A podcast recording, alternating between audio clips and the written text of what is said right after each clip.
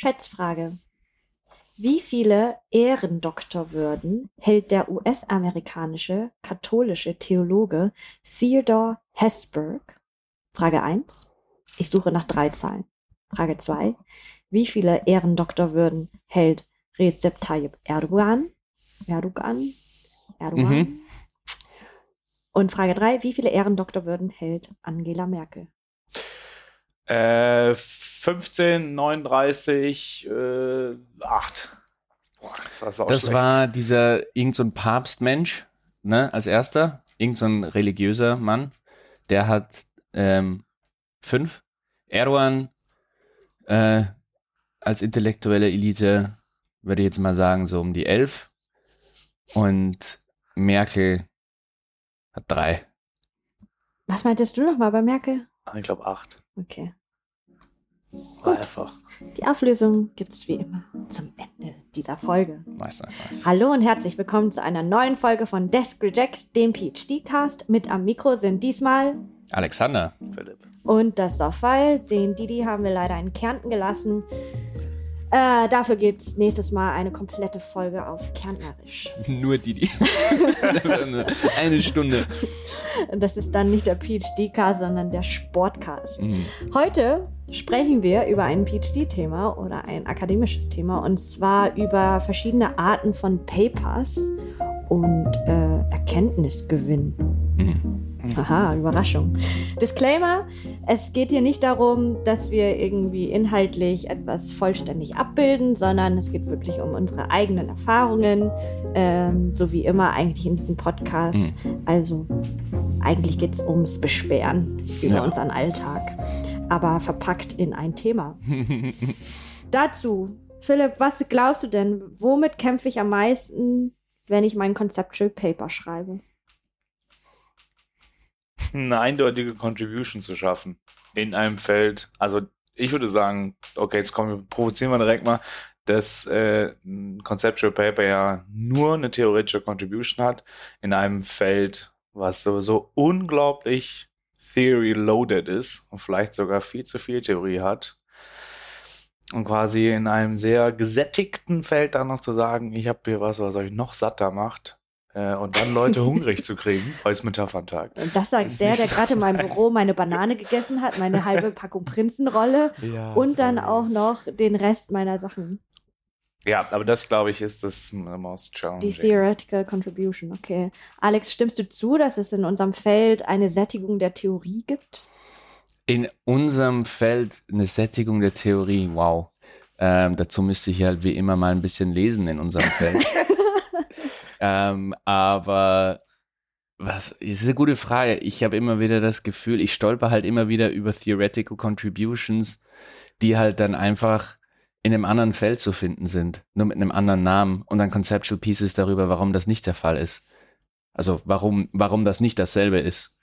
Ähm, wenn ich mir jetzt in meinem Feld angucke, so ähm, ich äh, schau mir an Motivation ähm, und, und Anreizsysteme. Und dann gibt's halt die ökonomische Perspektive, die halt den, Termino, den, den, den Term ähm, Crowding Out hat. Und dann gibt's aus der Psychologie schon älter ähm, Self-Determination Theory, was sich anguckt, Motivation, ähm, nicht Crowding Out, scheiße, guck, jetzt kann ich mich schon gar nicht mehr erinnern, aber auch irgendwas mit, mit intrinsischer Motivation, dass das im Flöten gehen kann und ähm, da gibt's halt dann immer wieder mal so ein Paper, was die Unterschiede sind und warum das nicht eins zu eins dasselbe ist, weil hier, äh, guck, wir sind ganz anders, weil hier, wenn man unsere 15 Propositions liest, Proposition 14 ist anders mhm. wie die von den 90ern. Und ich habe das Gefühl, dass, dass ähm, da man schon irgendwie das, das ähm, wie sagt man noch, Metapher, das Brot immer dünner beschmiert mit, mit, mit Butter mit mhm. theoretischer Butter. Mhm. Okay, also wir benennen die Folge um in heute roasten wir das Soffel und ihr Conceptual Paper. Ähm, also aber dann will ich aber anknüpfen an das, was, was Philipp gesagt hat, äh, mit, der, mit der Herausforderung. Ich weiß nicht, ob das, ähm, ich glaube gar nicht eine Contribution zu finden ist vielleicht ein Problem, sondern ähm, das Kernding. Was, was ist das? Was ist wirklich die, du hast viele Ideen und viele, ähm, viele Aussagen und Propositions und wie man es auch sonst so nennen in einem Conceptual Paper. Und ich habe das Gefühl, die Schwierigkeit ist wirklich, sich darauf zu fokussieren, was ist das wirklich, also was ist das eine Kernding? ja. ähm, der, der, der, der Nugget in deinem Paper. Ich glaube nicht, dass es gesättigt ist, dass man da nichts mehr sagen kann und dass man da irgendwie versucht, da noch irgendwas umzugraben, sondern eher so, okay, das ist vielleicht ein bisschen marginaler, aber auch neu. Und ähm, was ist jetzt wirklich das, das, auf was ich mich fokussieren sollte, ähm, was halt wirklich die, die Core Contribution ist. Gefühlt. Mhm. Ich habe halt immer das Gefühl, bei einem Conceptual Paper, was abhebt, gibt es eine Idee und unglaublich viel so Stuff drumherum. Und mhm. die, die, diese eine Idee muss so gut sein, dass sie wirklich neues Denken anstößt und neu, Leuten Lust macht, bestehende Phänomene neu, neu zu betrachten. Also zum Beispiel das Ocasio 97, das mit dem Attention-Based View. Ähm, es kennen vielleicht viele bei uns, geht darum, dass Organisationen oder Verhalten von Organisationen erklärt werden kann, indem man schaut, worauf richten die Organisationen ihre Aufmerksamkeit. So. Mhm. And that's That's fucking it. So, das ist die einzige, der einzige Grund, warum man dieses Paper zitiert. Wenn man das Paper aber liest, ist da ein absolut convoluted Riesensystem. also wirklich ein Framework, wofür man, glaube ich, heute unglaublich viel Kritik sammeln würde, weil das aus meiner Sicht vollkommen überladen ist und eigentlich schon alles irgendwie irgendwo drin hat, ähm, ohne es zu testen oder irgendwas. Was aber für, das, äh, für den Erfolg von diesem Paper vollkommen egal ist. Und ich kenne auch nur ganz, ganz wenige Paper, die wirklich Elemente, theoretische Elemente aus diesem Paper zitieren, mhm. was über diesen Kerngedanken Attention explains organizational behavior mhm. hinausgeht. Und ich glaube, da ist auch dann das, was, was, ein, was ein Conceptual Paper liefern muss. Mhm ähm, nämlich diesen, wie, wie du es gerade gesagt hast, diesen einen Nugget, der was Neues anstößt. Das habe ich riesen Ocasio total gedisst, mag es mega gerne. Ja, aber nee, hast du, glaube ich, gar nicht okay, äh, Ocasio gedisst, weil ich, dann sind wir einer Meinung, weil das ist auch so ähnlich wie mit der Self-Determination Theory. Der Desi und Ryan haben Bücher darüber geschrieben und auf was das halt runtergeboilt wird, ist äh, Anreize bad.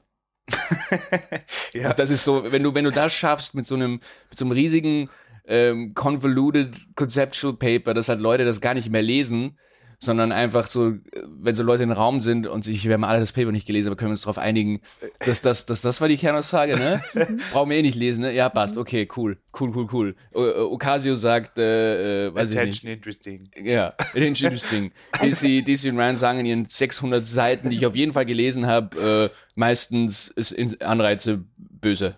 Ja, ja, ich glaube, also einmal das, was du ansprichst, ist ja auch nochmal ein Problem, was wir vielleicht in einer eigenen Folge auch, ähm, auch bearbeiten können, zitieren und äh, wie falsch Papers eigentlich zitiert werden. Das ist einfach ein grundsätzliches Problem, dass, äh, ah, okay, der hat in dem Nebensatz in der Discussion irgendwo das und das erwähnt und dann packe ich das als Hauptzitation für ein Hauptargument rein. Mhm, ähm, das ist, glaube ich, einmal ein riesiges Problem, dass das auch nicht gut überprüft wird. Also ich sehe es in Leading Journals von Quellen, wo ich weiß, was eigentlich deren Forschung gemacht hat, dass die für was ganz anderes zitiert werden. Oder ich meine, noch ein Beispiel, was mir eingefallen ist, was vielleicht eh so ein bisschen auch eher im Feld ist, ist Disruptive Innovation zum Beispiel.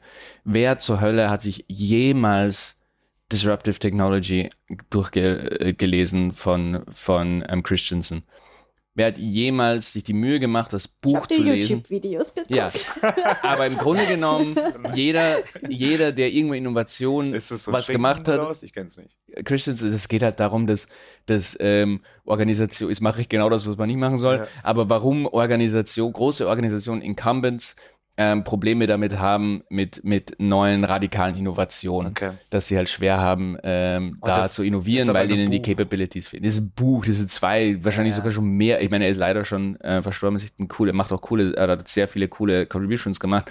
Aber der hat es halt gefühlt irgendwie so, alles, was der gemacht hat, war so richtig geil runterboilbar auf so einen Punkt voll irgendwie so Incumbents, Idiots. Disruption hard. Losers, also wirklich so, so, wenn du es schaffst, dass so ein Neandertaler äh, dein, dein Dings, dein Core ja. Nugget wiederholen kann, dann hast du ein Conceptual Paper. Aber dann äh, destilliere ich jetzt mal so ein bisschen aus eurem Rand raus. Nee, ich will, ja? Ich wollte noch, ich wollte da noch ein, Gegend, noch ein mehr, ja? genau, ich wollte eine Gegenthese halten. Es gibt auch genau das gegenteilige Konzept. Es gibt Weig, der das eher aus so einer soziologischen Perspektive betrachtet, der unglaublich schön und komplex schreibt und wo jeder sich was anderes rauszieht. Und er hat sogar mal in einem Interview gesagt, mir ist eigentlich ziemlich egal, wie meine Forschung interpretiert wird. Hauptsache, Leute machen interessante Sachen was damit. Also, wo natürlich gibt's da auch ähm, Behavioral Theory of the Firm oder was auch immer, wo dann aber auch Behavioral Theory of the Firm ist einfach auch so ein Plugin. People important. Resource-based View. ja. Resource important, ja.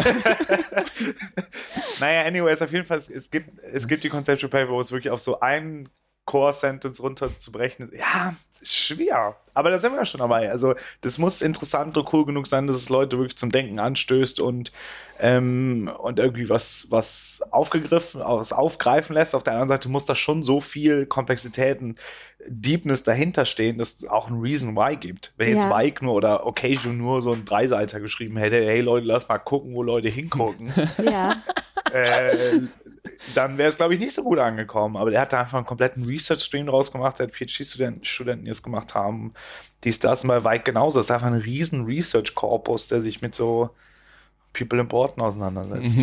Okay, dann versuche ich nochmal zu destillieren. Also die Rolle von Conceptual Papers ist für euch so ein bisschen eine Kernaussage zu machen oder zu inspirieren. Das sind so die zwei Sachen, die so ein bisschen, also ist jetzt nicht, wie gesagt, keine vollständige Liste, aber das ist so das, was wir jetzt in den ersten fünf Minuten dieses Podcasts herausdiskutiert haben. Was ist denn für euch die Rolle der anderen Arten von Papers? ähm, zu sagen, ich habe dieses Paper geschrieben, weil in dem Conceptual Paper war a call for more research. Okay, also jetzt sind wir bei den empirischen, ja, also Ich Quant habe und gerade Qual. Quatsch gesagt, es ist äh, March, nicht Weig. Aber Ja. related. Sorry, Nobody's gonna das war mir wichtig. Das, ich werde es ganz vorn hin klatschen in dass ich. Unrecht hatte, ne? Ja. Ähm, ja, nee, das, also die Rolle von dem anderen ist halt, ich meine, wenn man es runter ähm, kocht, dann zu, das wirklich zu testen, ne?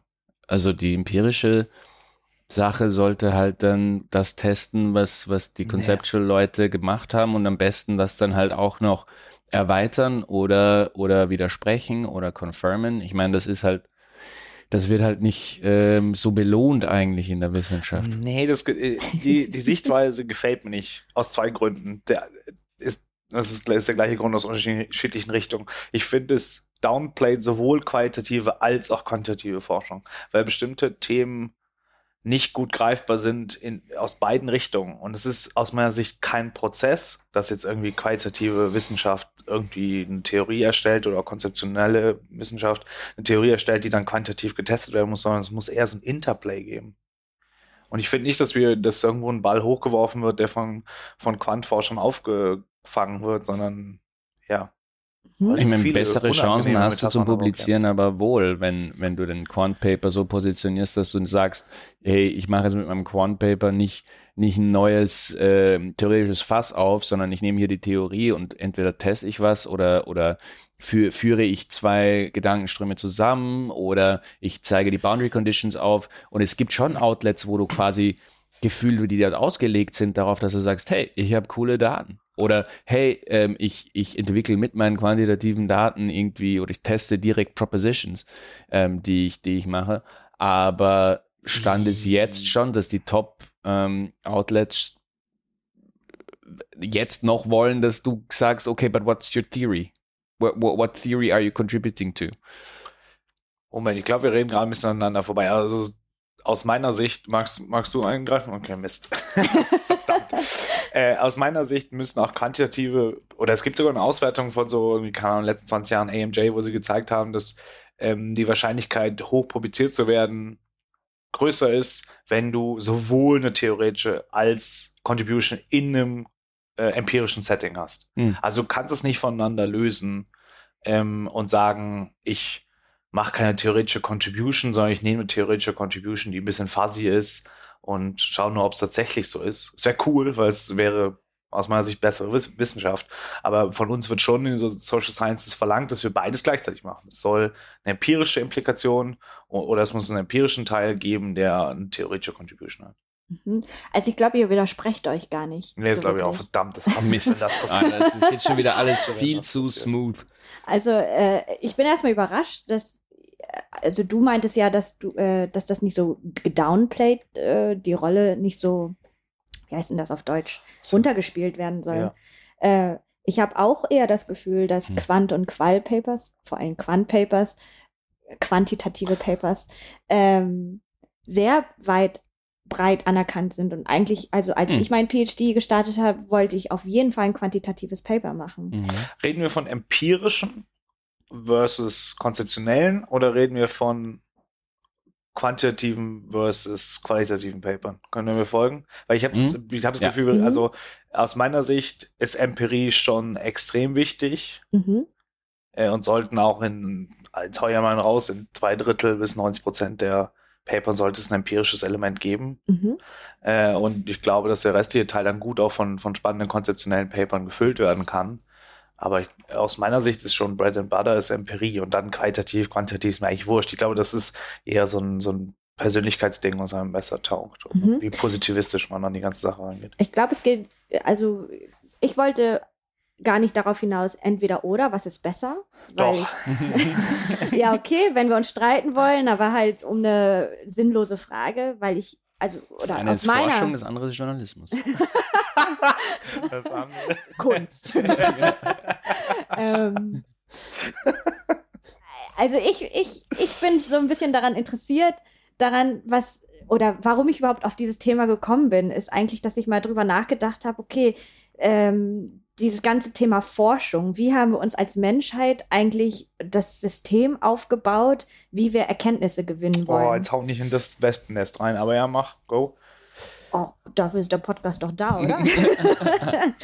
Äh, Ähm, also, genau, und dann einfach, um zu verstehen, eigentlich haben wir ja so, jetzt ergänzt mich bitte, wir haben vier verschiedene Arten von Papers, die man schreiben kann. Conceptual, Quant, Qualitative oder Review Paper. Re Review. Review Paper. Review. Sorry. Das sind so die vier Arten, die wir eigentlich haben, die, ich meine, in allen Feldern, auch in der Naturwissenschaft, oder gibt es da mehr? Das weiß ich ehrlich gesagt. Ich würde dann Ich vielleicht Conceptual. Social Gehen wir nicht vom Wespennetz einfach. Ja, ja. in noch mehr. Ich, ich will vielleicht sagen, also so Naturwissenschaft, vielleicht ähm, gibt es ja sehr wohl auch conceptual, aber halt viel mathematischer, oder? Also Ja, wo du nicht empirisch Ja, was- arbeitest, Ja. ähm, aber jetzt äh, quasi, keine Ahnung, theoretische Physiker oder wenn wir möchte gern Naturwissenschaften wie Economics ähm, gehen, dann haben die halt Ui, ihre, ui, ui, oh Gott, ich höre schon den Shitstorm. ja, ich meine, die, die, die, die machen halt auch nicht unbedingt so, äh, Oh, sorry. ich glaube, du hast, ne? Die machen jetzt nicht unbedingt Conceptual Paper, so wie es wir in, in, in, ähm, in den Academy Journals lesen, sondern halt, keine Ahnung, hauen das dann irgendwo raus, äh, wo sie halt irgendwie ein Modell ein Neues machen. Ähm, Aber prinzipiell von der Prinzipiell, Dynamik ja. her, ähm, ich mochte das Wort, das du eben benutzt hast, Philipp, dieses Interplay einfach. Dass man nicht mhm. eindeutig trennen kann, okay, conceptual ist nur Theorie und empirisch äh, hat nichts mehr mit Theorie zu tun, sondern es geht ja wirklich darum, ähm, das eine hat halt den Fokus, dass wir empirisch auch Daten uns anschauen und das hat dann aber einen kleineren Scope. Und bei Conceptual Papers, so habe ich das jetzt verstanden, ähm, nimmt man halt ein bisschen die Makroperspektive, kann sich halt so ein bisschen äh, mehr Zusammenhänge anschauen, die man aber halt nicht testen kann, weil es halt zu komplex ist. Das muss man dann halt wiederum in kleineren empirischen Papern machen. Aber um halt immer wieder zu gucken, okay, welchen Konsensus haben wir eigentlich mit diesen ganzen ähm, empirischen Tests, die wir gerade fahren? Ja, das Problem, was ich sehe, und das bindet an, an das, was du eben gesagt hast, mit, dass wir einander schlecht zitieren oder schlechte Mhm. Elemente daraus nehmen. Und das ist ein Problem, was wir in den Sozialwissenschaften aus meiner Sicht haben, ist, dass wir viel zu konstruktverliebt sind und wir so tun, als wären die Konstrukte, die wir verwenden, nämlich soziale Konstrukte, ob das Persönlichkeitseigenschaften sind oder allein das Konstrukt Innovation oder das Konstrukt Organization, whatever, jede Art von sozialem Konstrukt existiert nicht so manifest, wie wir tun, also wie wir uns aber verhalten, dass sie es wären. Das, was du eben gesagt hast mit dem, mit diesem Personality-Konstrukt, also was Alex eben gesagt hat mit diesem Personality-Konstrukt, Crowding-out-Effekten oder sowas, sind alles nur Konstrukte, wo wir glauben, dass wir da Boundaries gefunden haben. Dann kommt der nächste und benutzt es wieder, verwendet das gleiche Wort, aber anderer Kontext, gleiche andere Messung, whatever, und dann verschwinden diese Grenzen schon wieder. Und so reichen wir dann weiter und tun so, als würden wir über selbe reden, machen wir aber gar nicht. Mhm. Ähm, und das, das finde ich schon sehr schwierig. Und das ist das eine Problem. Das andere Problem ist, dass wir Konzepte so sehr lieben ähm, und Konzepte auch sehr nützlich sind, um, um Wissen voranzutreiben.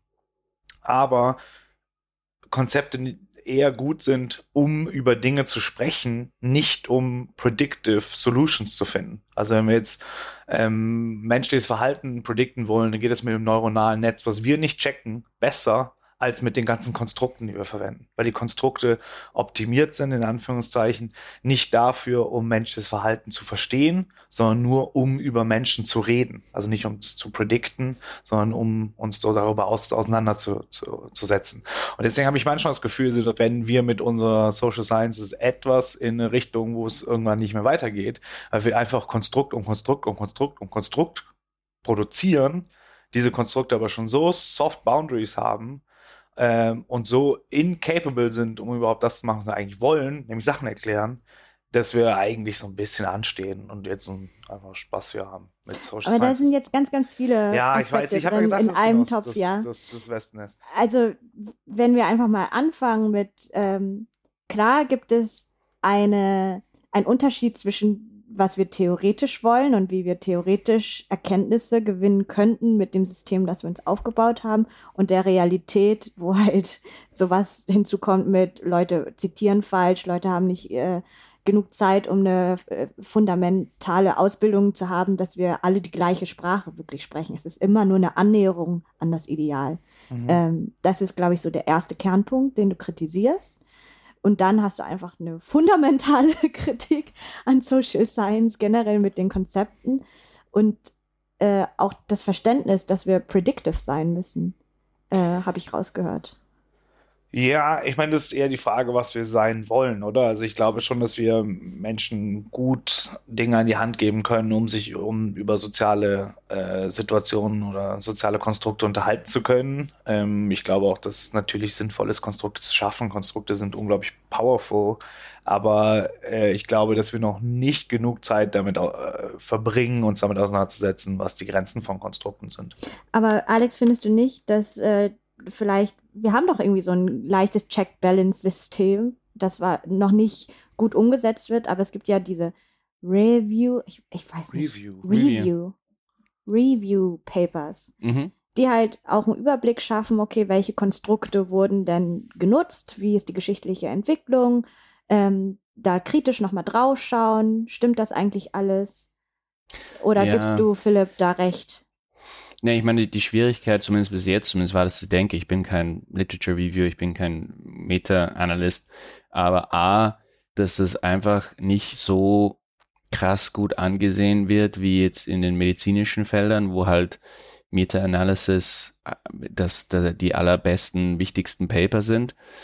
Und ähm, B, dass es halt, das hängt auch zusammen, dass das halt ein bisschen schwerer ist zu machen ja. auf einer objektiven Ebene, weil wir keine weil, weil wenn man sich anguckt in den medizinischen Feldern, da kannst du Meta-Analysis machen, weil da klar ist, du hast ein neues Medikament oder ein neues, neues Krankheitsbild und da wird ins Labor gegangen und dann wird standardisiert getestet mit standardisierten Normen. Aber in unseren Konstrukten, da gehst du mal, da gehst du mal ins Feld und guckst dir mal diese Organisation in China an und erhebst das mal mit Surveys. Dann gehst du ins Labor irgendwo in Deutschland mit irgendwelchen Universitätsstudenten mit einer ganz anderen Sample Size und Population und misst es auch wieder anders. Und der nächste geht dann, was weiß ich, macht dann wieder eine, eine andere Feldstudie oder simuliert das Ganze. Also da, ich glaube, das hängt auch schon so ein bisschen zusammen, äh, dieses, ja, optimalerweise haben wir halt super Meta-Reviews und Literature-Reviews, die dann immer wieder das, das, das checken und uns, uns einen Pfad vorgeben.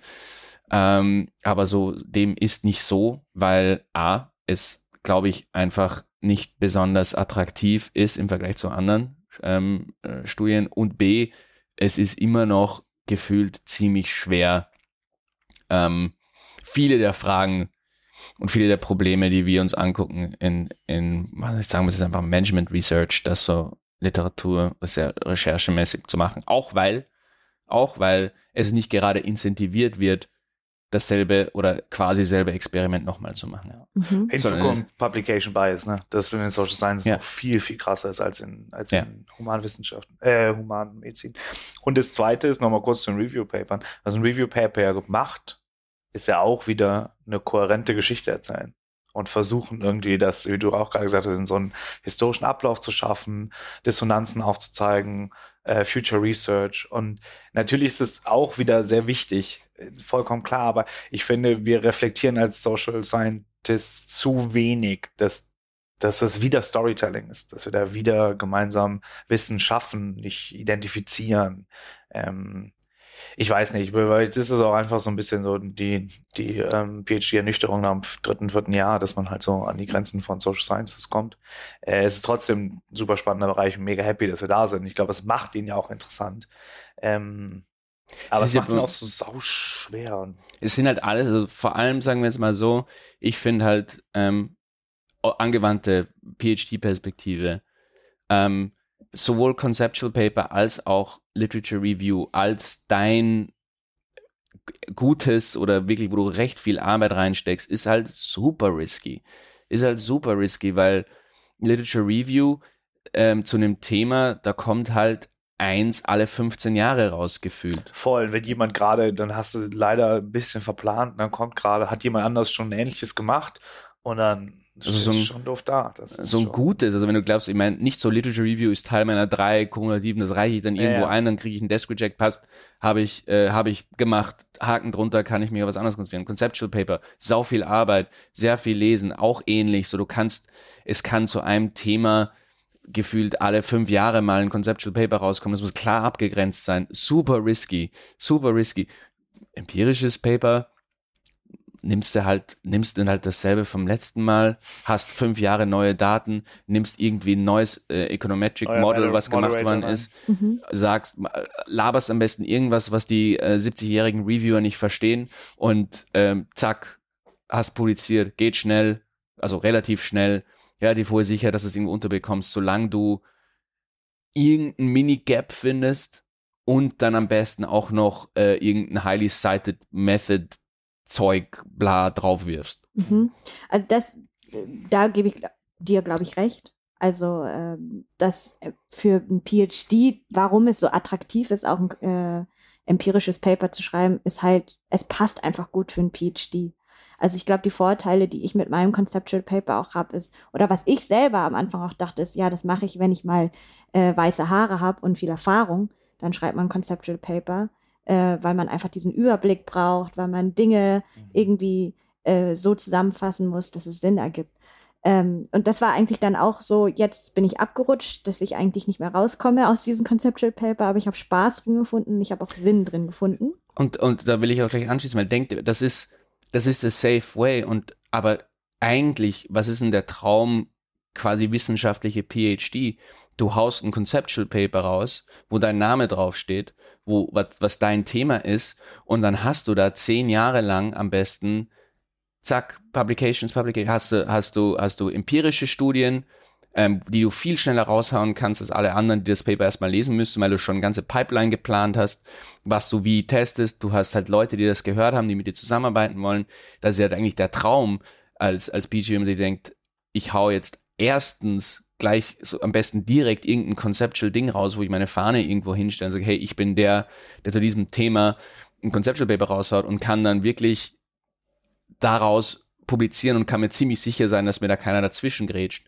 Das ist halt so high, very high risk, aber ich finde, ich finde diese Idee, dass man erst ein Conceptual Paper mit, mit ähm, schreiben soll, wenn man graue Haare hat, is it the safe way to do it, aber eigentlich ist es schon geil als PhD, fast optimal, wenn du entweder ein super Conceptual Paper hast oder halt ein richtig geile Literature Review geschrieben hast, wo du dann auch dich besser auskennst in dem Feld und ganz klipp und klar weißt, wer, wo, wie, was macht und warum und du weißt haargenau, wo du reinstechen musst, um, um laufend zu publizieren. Also das ist halt so der Trade-off irgendwie. Ja, wenn wir wieder einfach trennen zwischen Ideal oder wie es in der Theorie ist und wie es dann halt in der Realität ist. In der Theorie gebe ich dir da recht. also ich glaube schon, dass es ein cooler Weg ist, erst Conceptual oder erst Literature Review, um wirklich ein tiefes Verständnis von dem Feld zu erlangen, wo man drin agiert. Und dann halt äh, anfangen, empirisch zu arbeiten. Weil letztendlich, wenn man empirisch arbeitet, muss man ja sich auch mit Theorie beschäftigen, aber das macht man halt in einem gewissen Rahmen, ja. der halt ausreichend ist für die Submission. Ja, also ich würde zwei Kommentare. Das ist, das ist die Theorie. In der Praxis finde ich, spricht ganz, ganz viel dagegen, das so zu machen, weil ich habe gerade, stand jetzt, glaube ich, sehr schlechte Chancen, in Akademie zu bleiben, wenn ich nicht noch ein empirisches Paper nachschieße. Und ähm, so wie Alex gesagt hat, das ist schon sehr high risk. Also es kostet mich Zeit. Ich kriege nur extra Lorbeeren, wenn wirklich alles in der Realität, alle Favors für mich sprechen ähm, würde ich Leuten so nicht empfehlen, wie ich gegangen bin. Ich würde, und nur um das zu unterstreichen, was noch fehlt, ist, dass du die, also so, wenn man den, den, diesen Weg geht, natürlich ist Conceptual Paper schreiben auch ein Skill, den man, den man unter Beweis stellen kann. Äh, beim Review Paper gibt es noch mehr Methoden, methodische Elemente, die man lernen muss. Aber ein quantitatives Paper oder jede Art von empirischer Arbeit bedarf ebenfalls Zeit, die Kompetenzen aufzubauen, das ja. zu machen. Ein gutes Experiment zu designen ist sau schwer. Du musst mhm. die statistische Grundlagen schaffen, du ja. musst programmieren lernen. Whatever you do, you have to learn it. Mhm. Und das darf man nicht unterschätzen. Das ja. ist das Erste. Und das Zweite ist, ähm, du musst transparent machen nach deinem PhD, dass du was vorweisen kannst. Ja. Und bei einem Conceptual Paper ist es unglaublich opaque, ob das gut ist oder nicht. Bei einem Quantitative Paper kann ich zumindest sagen, dass die Methoden, die ich angewandt habe, das waren die Data, die Data Source, die ich verwendet habe. Im Feld kennt man vielleicht sogar die Data Source, weiß, ob die schwer oder leicht ist, whatever. Aber es ist auf jeden Fall durchdringbar, wie anspruchsvoll dieses Projekt ist, whether it's published or not. Bei einem, Quanti bei einem, sorry, bei einem konzeptionellen Paper ohne R&R würde ich sagen, es ist unglaublich schwer, den nächsten Schritt zu gehen. Ja, weil du ja quasi deswegen, das ist dieser Time Constraint. Ne? Also ja ja, gebe ich euch voll recht, dass es, ich investiere gerade Zeit zu verstehen, wie man äh, Sense-Making gut macht und äh, investiere Zeit in wirklich viele Felder mir anzueignen und diese ganze Zeit fehlt mir, um mich methodisch besser mhm. aufzustellen. Ähm, genau. Ähm, was ich dir aber noch fragen wollte, Philipp, ist, äh, bevor Alex dann mit seinen sehr praktischen Tipps gekommen ist, die ich äh, gut fand, äh, aber das heißt, aus deiner Sicht, können wir als SozialwissenschaftlerInnen gar keinen Erkenntnisgewinn haben, sondern wir konstruieren uns eine Welt gemeinsam, in der wir Erkenntnisse haben. Ja. Wie kannst du damit schlafen? Wie machst du deinen PhD ja, very good in dieser Illusion? äh, ich bin mir nicht ganz sicher mehr. Also ähm, der, das ist wirklich jetzt auch so ein und geht jetzt auch schon in viele Überlegungen, die ich habe, wo ich einfach auch noch nicht mit fertig bin. Ich kann es dir nicht genau sagen. Was für mich sehr lange funktioniert hat, ist die Aussage, dass ich nicht grundsätzlich Erkenntnis schaffe, sondern Verständnis auf meiner Seite. Mhm. Allerdings ähm, komme ich da auch langsam an eine Grenze und dann kommt auch trotzdem der Wunsch, äh, also das reicht dann um die ersten zwei, drei Jahre, wo man sowieso nur seinen eigenen Kram lernt. Aber mittlerweile möchte ich ja schon auch vernünftige Forschung machen und mir ist es schon wichtig, Erkenntnisse zu schaffen. Und ähm, in der Auseinandersetzung mit den vielen Lim Limitationen, die diesen Prozess so schwer machen, äh, muss ich mich mit, dieser, mit diesen Hürden auseinandersetzen und ich weiß noch nicht, wie man drüber springt. Mhm. Ich denke, es, es gibt viele Möglichkeiten, also wenn wir jetzt in die Richtung denken, ähm, dass wir uns viel mehr mit Kausalität auseinandersetzen, also ähm, Causal Inference Methoden, glaube ich, gehen in die richtige Richtung. Ähm, ich glaube auch, dass wir uns als Feld mehr damit auseinandersetzen müssen, wie viel Theorie wir tatsächlich brauchen und ob wir nicht irgendwie ähm, keine Ahnung, Beyond Theory Approaches mal ausprobieren müssen in bestimmten okay. Bereichen.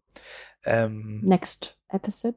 I don't know. Also es ist einfach nur laut gedacht, weil ich in diesem Prozess selber drin bin. Ich glaube, dass die Social Sciences dennoch unglaublich viele wichtige Funktionen erfüllen. Und die allerwichtigste ist natürlich ein, ähm, wie soll man sagen, ein Toolkasten, für Austausch und Diskussion von sozialen Konstrukten zu schaffen. Also wir ermöglichen Diskurs über Dinge, die unser Leben massiv prägen. Also jetzt nur an Organisationen denken.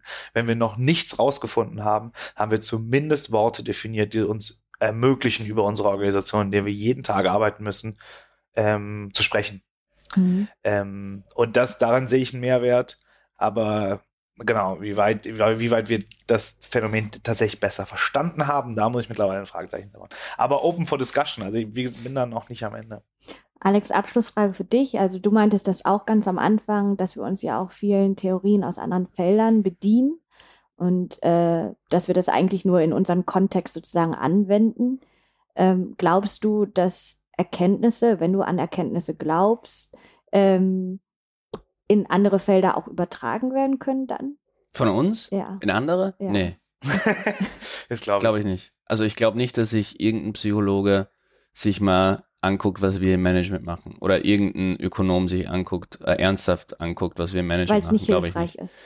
Ich glaube, ähm, ich bin, wie gesagt, ich lese viel zu wenig. Ich, ich bin da wirklich ähm, viel, zu, ich, ich traue mich da gar nichts sagen, aber äh, gefühlt einfach, wir haben keine Theorie. Also so, wir haben keine unsere wirklich eigene Theorie, denen sich halt andere auch bedienen können. Ich, mir fällt da jetzt einfach nichts ein und das kann natürlich vollkommen daran liegen, dass ich viel zu wenig lese und mich viel zu wenig damit beschäftige, was sind die Grundlagen von Managementforschung und, und Organisationsforschung generell oder von Social Science, wenn man das jetzt wirklich auf diese, diese unsere Social Science so jetzt im Wirtschaftsbereich anguckt. Mhm.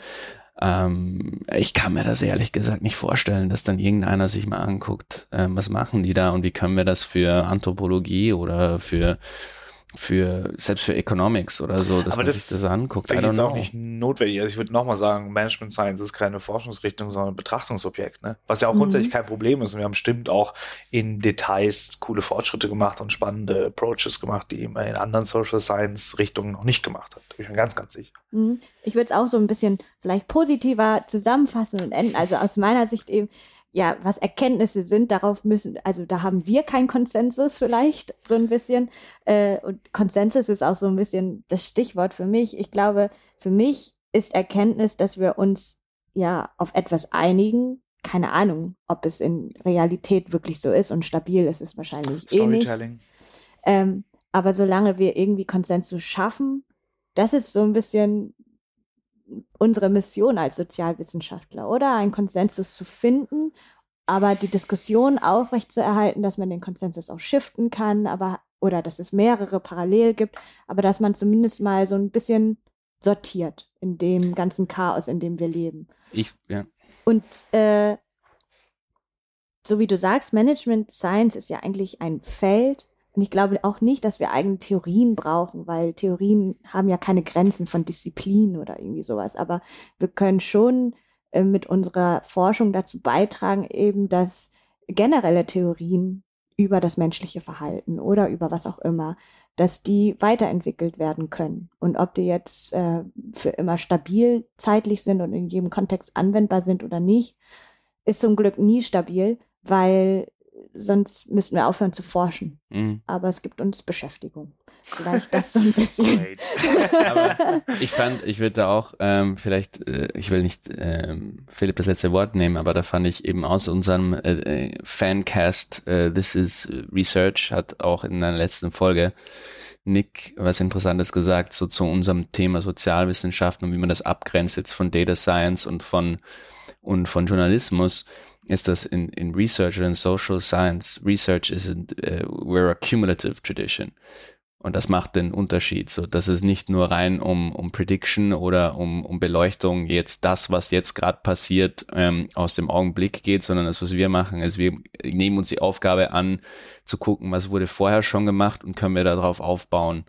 Und das ist halt so unser, unser, weiß ich nicht, unser, unser Sisyphus-Brocken, den wir da ähm, uns auferlegen, um zu gucken, dass wir, dass wir uns ja damit beschäftigen, was vorher gemacht worden ist.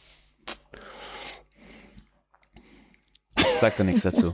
Na, also ich glaube, das ist ein unendliches Thema. Ich glaube, da müsste, müsste ich auch länger nochmal drüber nachdenken Ja. und mich auch vorbereiten. Es- Aber unendlich haben wir leider keine Aber Zeit.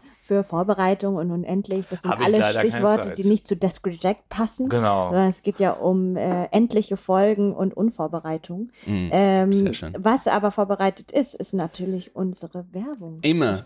Immer sehr sei Dank. spontan, nicht, also wirklich, das fällt mir immer im Moment ein. Ähm, und ich muss mich nur kurz konzentrieren, weil das wird heute gebracht. Also ich fange gleich mal mit ein paar Fragen an. Und zwar, Ähm, ihr wart immer schon Fan von Gesellschaftsspielen, seid aber in der Jugend bereits beim Mensch ärgere dich nicht intellektuell ins Schwitzen gekommen.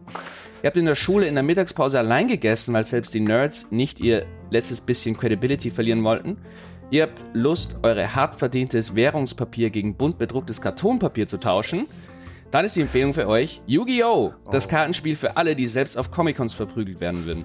Die Prämisse des Spiels könnte nicht klarer sein. Ein Sammelkartenspiel, was auf einem Manga beruht, was zu einer Serie führte, um das Kartenspiel zu bewerben, worin ein Pharao in der Neuzeit versucht, seine Erinnerung mittels Karten Kartenduelle wiederherzustellen. In Karton übersetzt bedeutet das, ihr werft euch abwechselnd knuffige Plüschmonster, Drachen, Raumschiffe, Ritter und Cybermechs an den Kopf, bis einer von euch keine Lebenspunkte mehr hat. Also alles, was das Herz eines achtjährigen Kindes auf Ritalin höher schlägen lässt.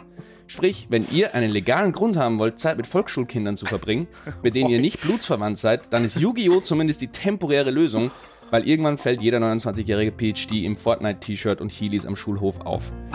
Philipp, warum spielst du noch nicht Yu-Gi-Oh? Ähm, ich muss sagen, äh, ich habe in der, in der, in der weiterführenden Schule schon Yu-Gi-Oh! gespielt. Ja. Machen wir jetzt, den Nerd, Aber- machen wir jetzt die Nerd Wars das durch, also Yu-Gi-Oh! vs. Magic. Als nächster kommt Pokémon. Das habe ich nicht verstanden, mich ganz ehrlich, nur gesammelt. ähm, ja, ähm, ja, Magic ist schon cooler, mich schon bei dir. Aber das ist gut, halt wir sprechen da schon, also auf einer Ebene, da sind wir schon sehr weit rechts oben, sag ich mal. Da vergleichen wir ja quantitative mit qualitativen Text. Wolltest du sagen? Magic, Magic ist quantitative Forschung, Yu-Gi-Oh! ist qualitative Forschung. Also, für unsere Zuseher, lauft in euren nächsten Game Store und schreit, ich fordere dich zu einem Du-Du-Du-Duell, um euch eine gratis Expressfahrt in die nächste Nervenklinik zu sichern. Und das war das Werbesegment heute Sehr von gut. dem Number One Yu-Gi-Oh! Fan. Vielen Dank für die Werbung. Ähm, wir werden natürlich nicht gesponsert von Yu-Gi-Oh!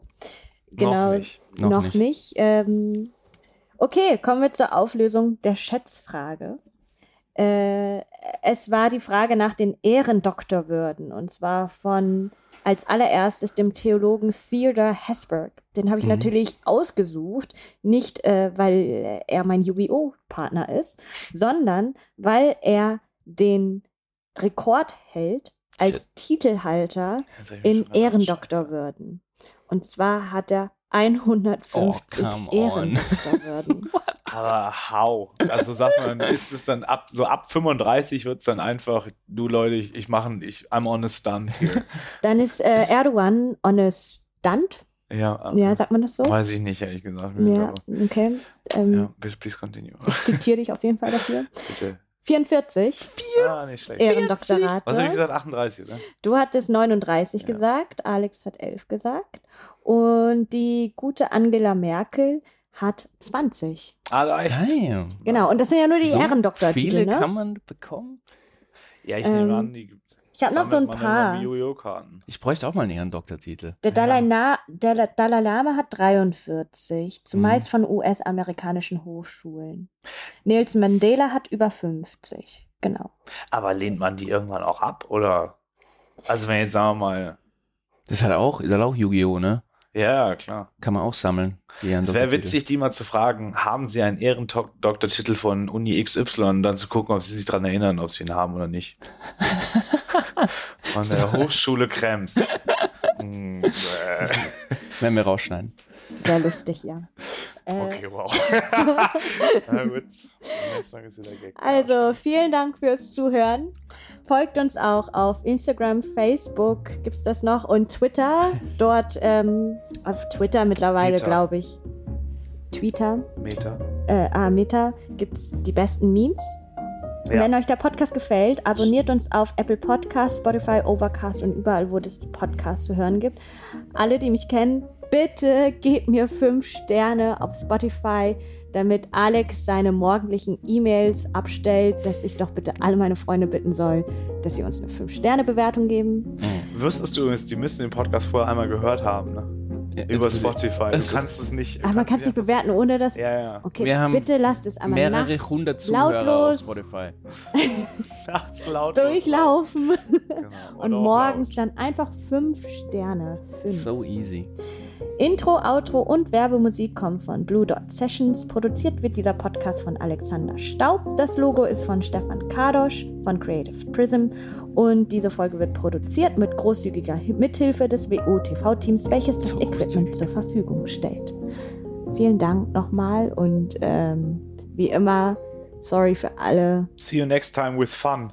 Ja, ja. Bye, bye. Bye. Kärntnerischen Fun. Ja, genau. Also ich weiß selber noch nicht so genau, wie ich die Frage Ja, komm, wir legen einfach mal los, Leute. Ja, okay.